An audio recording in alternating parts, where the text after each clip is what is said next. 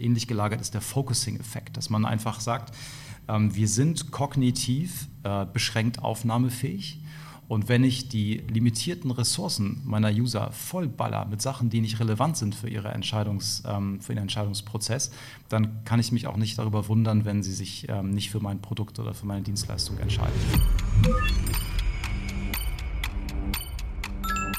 Deutschland auf der Suche nach seiner Investmentkultur. Wie das Volk der Sparer doch noch Anlegernation werden könnte. Die Podcast-Serie für die Investmentbranche im Umbruch.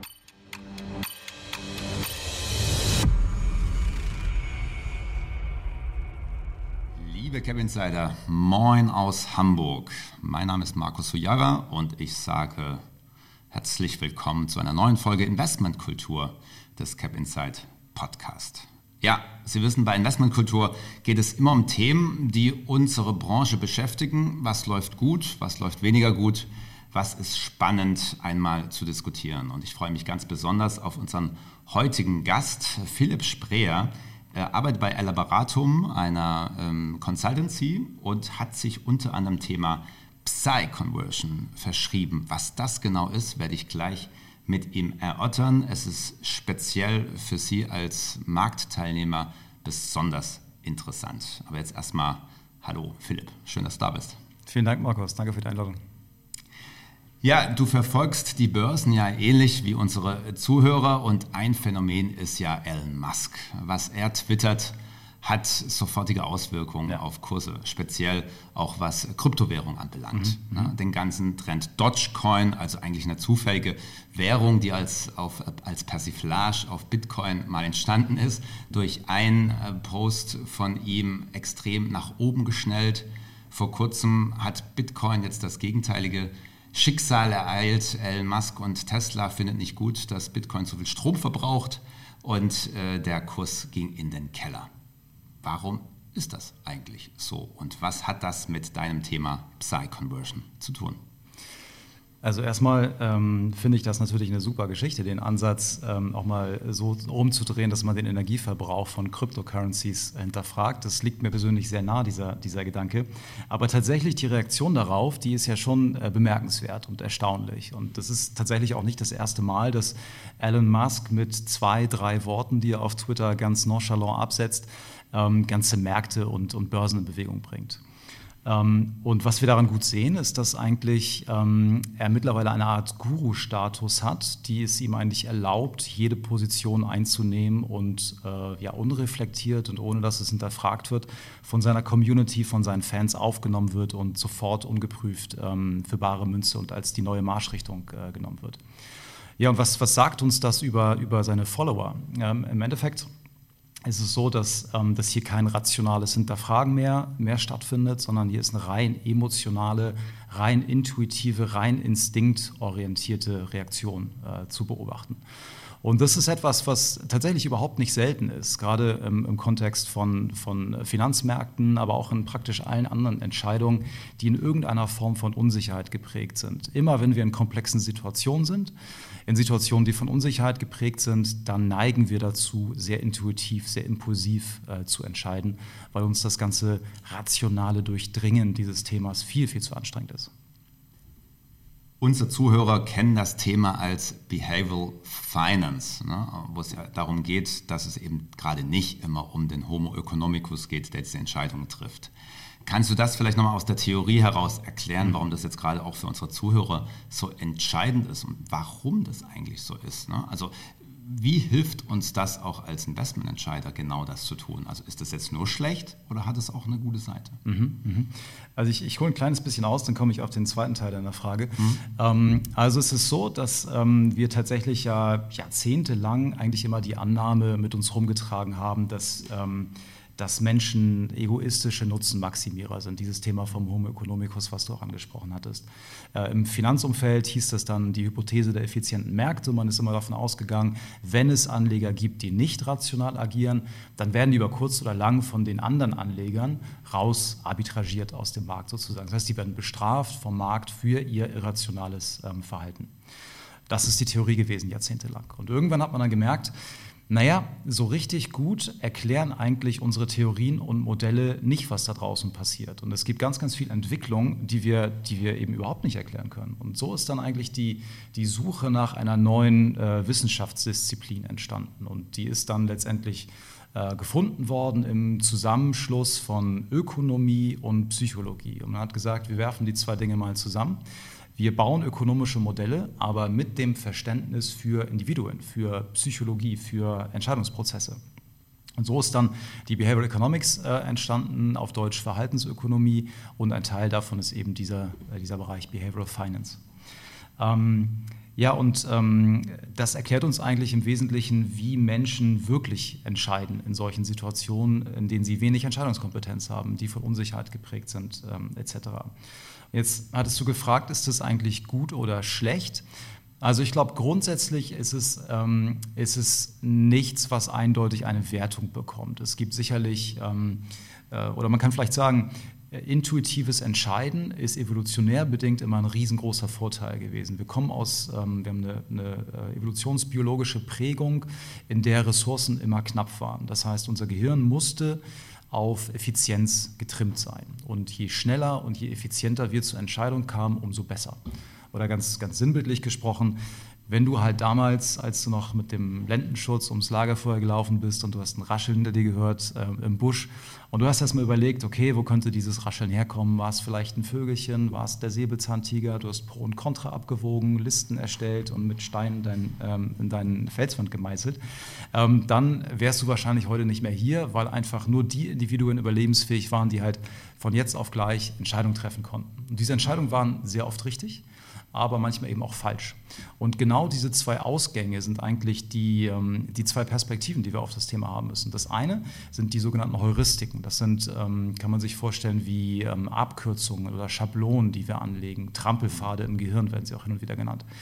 Und das andere sind die sogenannten Biases, kognitive Verzerrungen werden sie auch genannt. Und das sind eben die Situationen, in denen wir zu einer Entscheidung kommen, die vielleicht nicht zu unseren Gunsten ausfällt.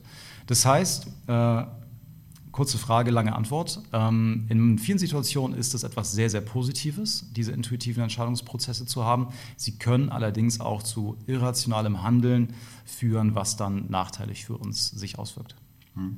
Ja, liebe Zuhörer, wie Sie sich auch davor schützen können, in diese Fallen, in diese kognitive Verzerrung zu tappen, da werden wir später noch drauf zu sprechen kommen. Jetzt aber erstmal noch zu dir, Philipp. Ähm, du verdienst dein Geld jetzt weniger mit Portfolio-Management, sondern eher mit der Beratung von Unternehmen, wenn es eben um diese äh, Biases und ähnliche Patterns geht.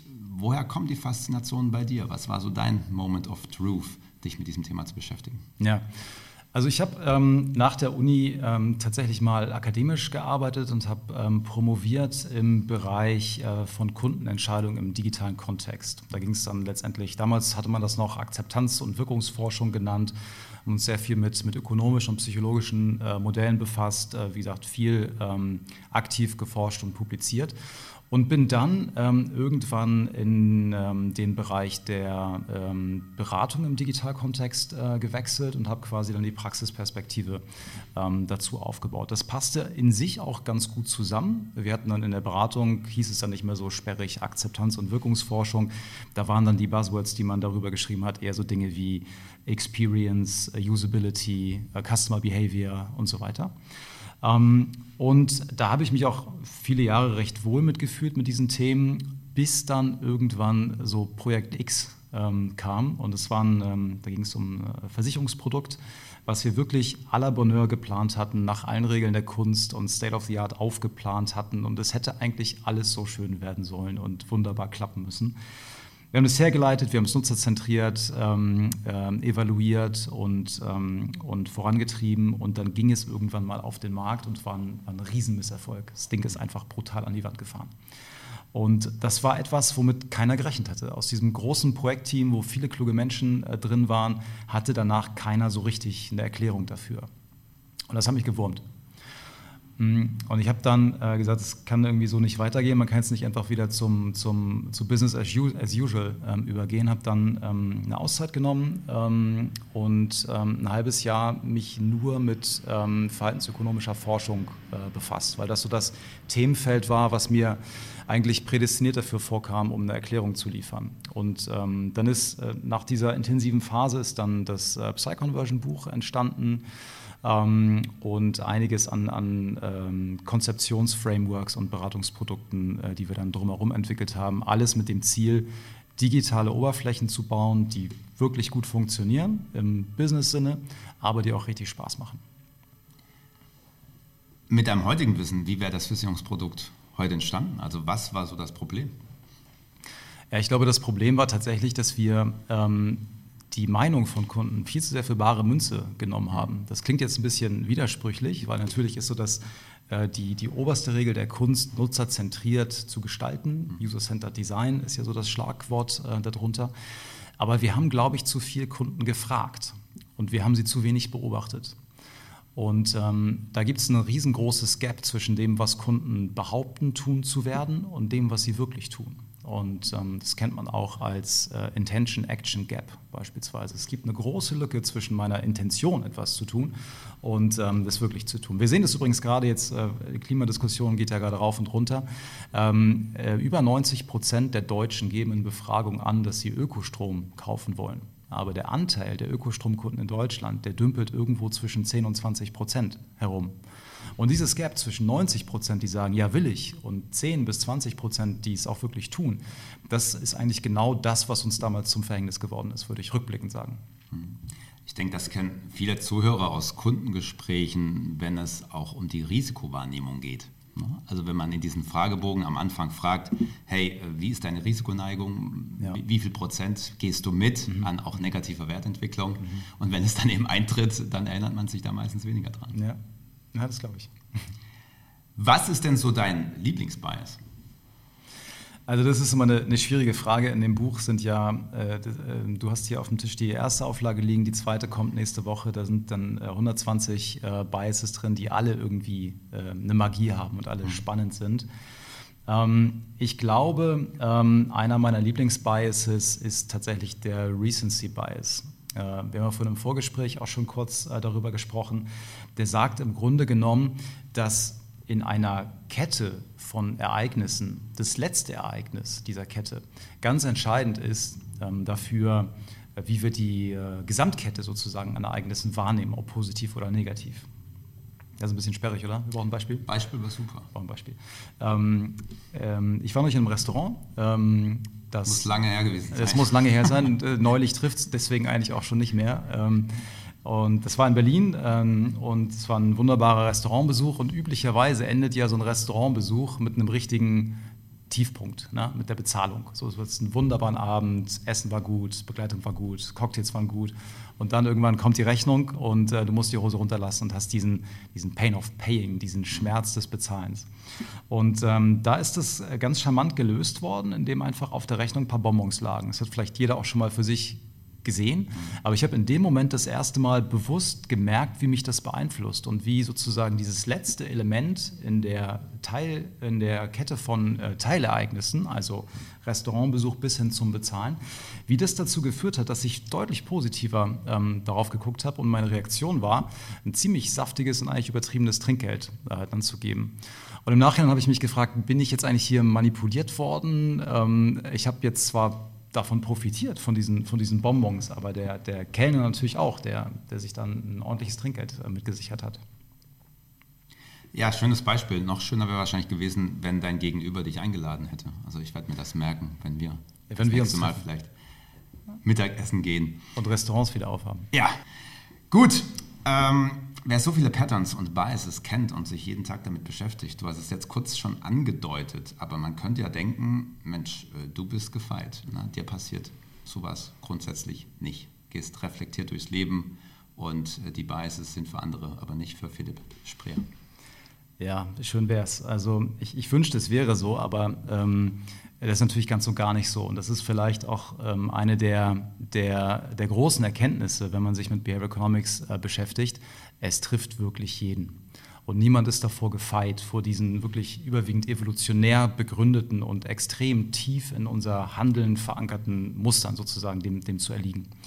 Und äh, was, was ich gemerkt habe, als ich das Buch geschrieben habe, ist einerseits so eine latente Paranoia vielleicht, dass ich überall Risiken, Beeinflussungsversuche, ähm, äh, Fallen effektiv äh, gewittert habe und eigentlich ständig mir der eigenen Unzulänglichkeit meiner Entscheidung bewusst geworden bin. Das war schon, das war schon ein schmerzhafter Prozess.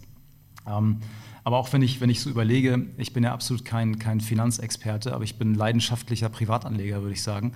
Und wenn ich meine, meine Anlageentscheidung, meine Trades so Revue passieren lasse, wie stark ich doch auf Basis von Sympathie beispielsweise entscheide, obwohl ich ganz genau weiß, wie ich zu diesen Entscheidungen komme, äh, folge ich dem weiterhin. Ich habe äh, zum Beispiel äh, gerade wieder, ähm, kurz bevor ich hergefahren bin, ähm, darüber nachgedacht, ob man nicht mal Beyond Meat ähm, kaufen sollte zum Beispiel. Das ist jetzt eine Aktie, die ist zwar seit Jahresbeginn irgendwie im Sturzflug und entwickelt sich eindeutig nicht positiv, aber es ist ein Unternehmen, das ich sehr positiv finde. Ich bin selbst Vegetarier und, und kann mich damit voll identifizieren und habe dann gemerkt, wie diese Entscheidung einfach nur, die Marke ist schön, der Purpose ist schön, das Unternehmen kommt irgendwie freundlich rüber, wie mich das extrem nah an die Entscheidung gebracht hat, total in den fallenden Trend herein, jetzt diese Aktie zu kaufen.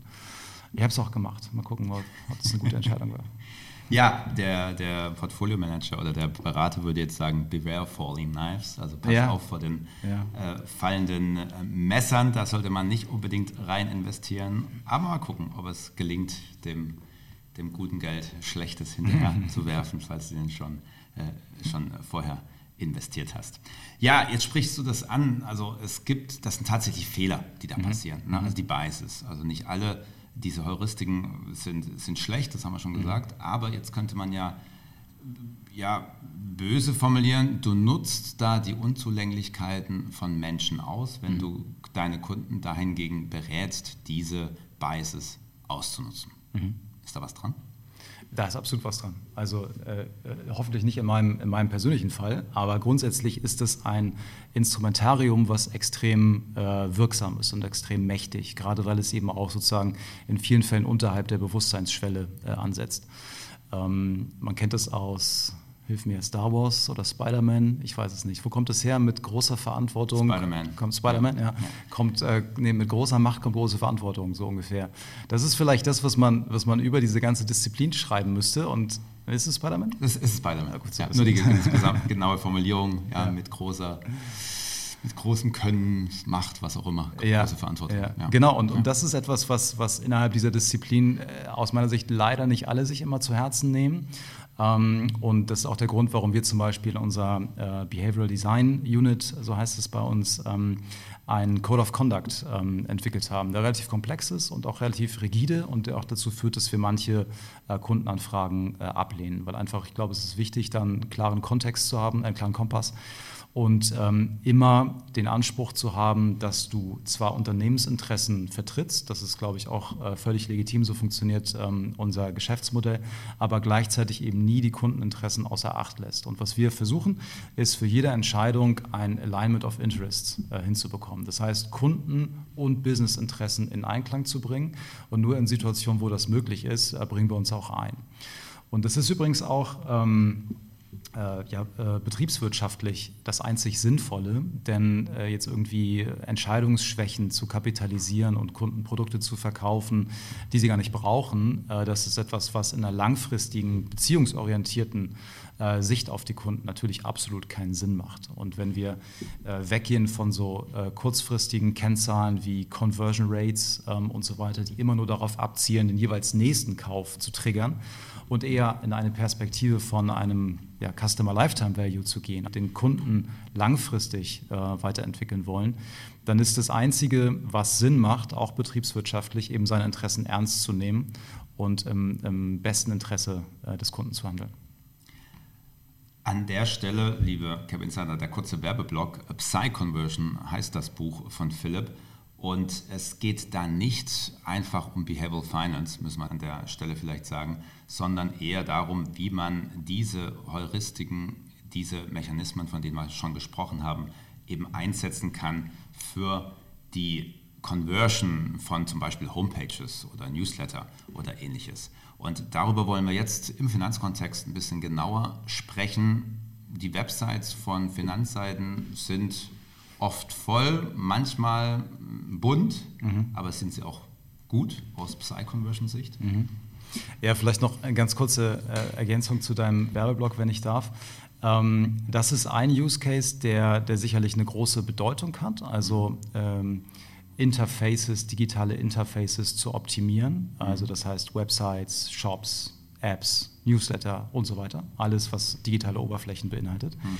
Ähm, aber grundsätzlich ist das Anliegen äh, schon eine Ebene höher aufgehängt und wir versuchen damit ähm, Entscheidungssituationen äh, zu optimieren. Mhm. Das heißt, ähm, wir ähm, versuchen Komplexität aus Entscheidungen rauszunehmen und wir versuchen, ähm, vielleicht mache ich jetzt den Schwenk auch zu deiner Frage, wir versuchen Websites so zu gestalten, dass sie, dass sie äh, Spaß machen, dass sie keine Schmerzen erzeugen, dass sie mich kognitiv nicht überfordern. Und wenn das gegeben ist, dann äh, folgt fast zwangsläufig dann auch eine höhere Conversion Rate und, und eine bessere ähm, Performance äh, dieser Websites äh, sozusagen. Und wenn du jetzt in Richtung Finanzwebsites oder Websites von Finanzdienstleistern äh, fragst, also wir haben mit dem ähm, Ansatz ungefähr 100 Projekte gemacht und den Großteil davon tatsächlich im Kontext komplexer Produkte. Das hängt auch damit zusammen, dass dieses ganze Thema äh, Behavioral Economics ähm, immer, immer dann besonders gut funktioniert, wenn Menschen Entscheidungen unter Unsicherheit treffen müssen. Denn dann haben sie logischerweise sehr wenig Entscheidungskompetenz und es fällt ihnen einfach super schwer abzuschätzen, wie diese Entscheidung, die sie gerade treffen, sich langfristig auswirken wird. Das macht, glaube ich, Sinn. Ähm, und dementsprechend sind eigentlich Finanzdienstleistungen, Versicherungen, Tele Telekommunikationsanbieter, Energieversorger und so weiter, das sind eigentlich die prädestinierten äh, Kontexte für dieses Thema. Ja, findet man die jetzt gut, die Websites von Finanzdienstleistern? Das ist ähm, überraschenderweise so eins der Learnings vielleicht genau die richtige Frage. Ich weiß jetzt nicht, ob es ein, ein äh, Treffer ins, ins, Schwarze war aus, aus Glück oder du das äh, tatsächlich ähm, schon tief durchdrungen hattest, weil Ästhetik ist ein extrem wichtiger Aspekt für Überzeugungsleistung.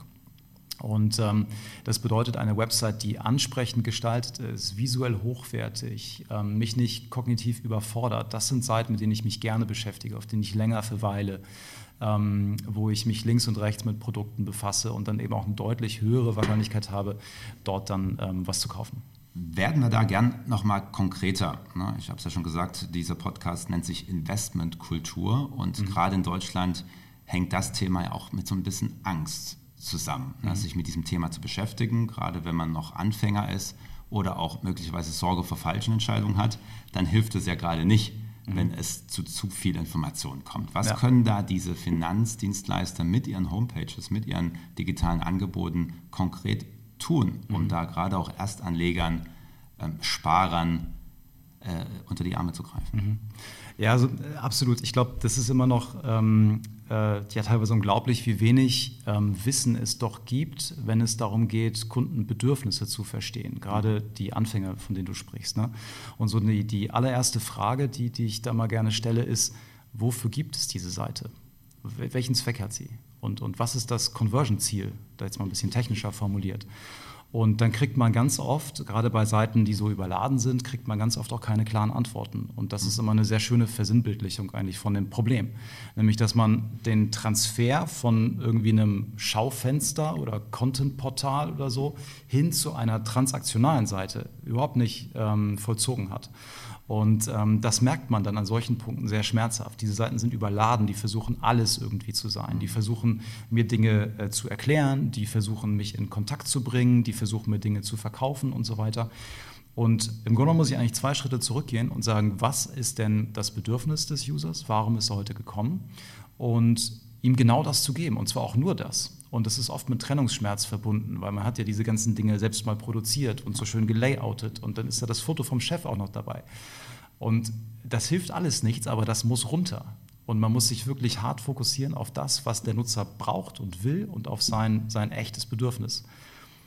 Das klingt trivial, aber es ist eine riesengroße Herausforderung. Ja, Im Marketing sprechen wir da davon, dem Nutzer zu helfen, was er als nächstes tun soll. Also wir sprechen mhm. da dann auch von Call to Action und mit sozusagen einem Button oder zwei Buttons, klick da drauf und mhm. da geht es weiter. Mhm. So leicht ist es manchmal. Wie würde das übersetzt heißen in deinen Heuristiken? Ja, also mit dem Thema beschäftigen sich tatsächlich ähm, sehr, sehr viele Forscher mit der Frage, wie schaffe ich es eigentlich, Komplexität zu reduzieren. Und deswegen gibt es auch eine ganze Reihe von Heuristiken. Also was, ähm, was ganz, ganz schön ist als Klammer ist ähm, ein, ein äh, Behavior Pattern, das heißt Occam's Razor. Ähm, das, auf Deutsch äh, Occams Rasiermesser. Äh, das kennt man vielleicht auch mit der simplen Aussage, alles, was nicht notwendig ist, ist wegzulassen oder ist abzuschneiden. Da gibt es, ähm, es geht irgendwie, glaube ich, auf einen, einen russischen Literaten ursprünglich mal zurück, Tschefkow, glaube ich, heißt der, ähm, der gesagt hat, wenn du eine Geschichte schreibst und in dieser Geschichte erzählst du von einem Haus und an der Wand vom Haus hängt ein Gewehr, dann muss dieses Gewehr im späteren Verlauf der Geschichte eine Rolle spielen. Und wenn es nicht gebraucht wird, dann lass es weg in der Erzählung. Und ähm, das ist ein, ist ein Muster, was tatsächlich relativ wirksam ist und auch, auch wichtig. Ähm, ähnlich gelagert ist der Focusing-Effekt, dass man einfach sagt, ähm, wir sind kognitiv äh, beschränkt aufnahmefähig und wenn ich die limitierten Ressourcen meiner User vollballer mit Sachen, die nicht relevant sind für, ihre Entscheidungs, ähm, für ihren Entscheidungsprozess, dann kann ich mich auch nicht darüber wundern, wenn sie sich ähm, nicht für mein Produkt oder für meine Dienstleistung entscheiden. Liebe Cap Insider, wenn Sie eine Homepage haben, gehen Sie jetzt auf die Suche nach Ihrem Gewehr, das an der Wand hängt, ob es tatsächlich gebraucht wird für die Entscheidung Ihrer Nutzer.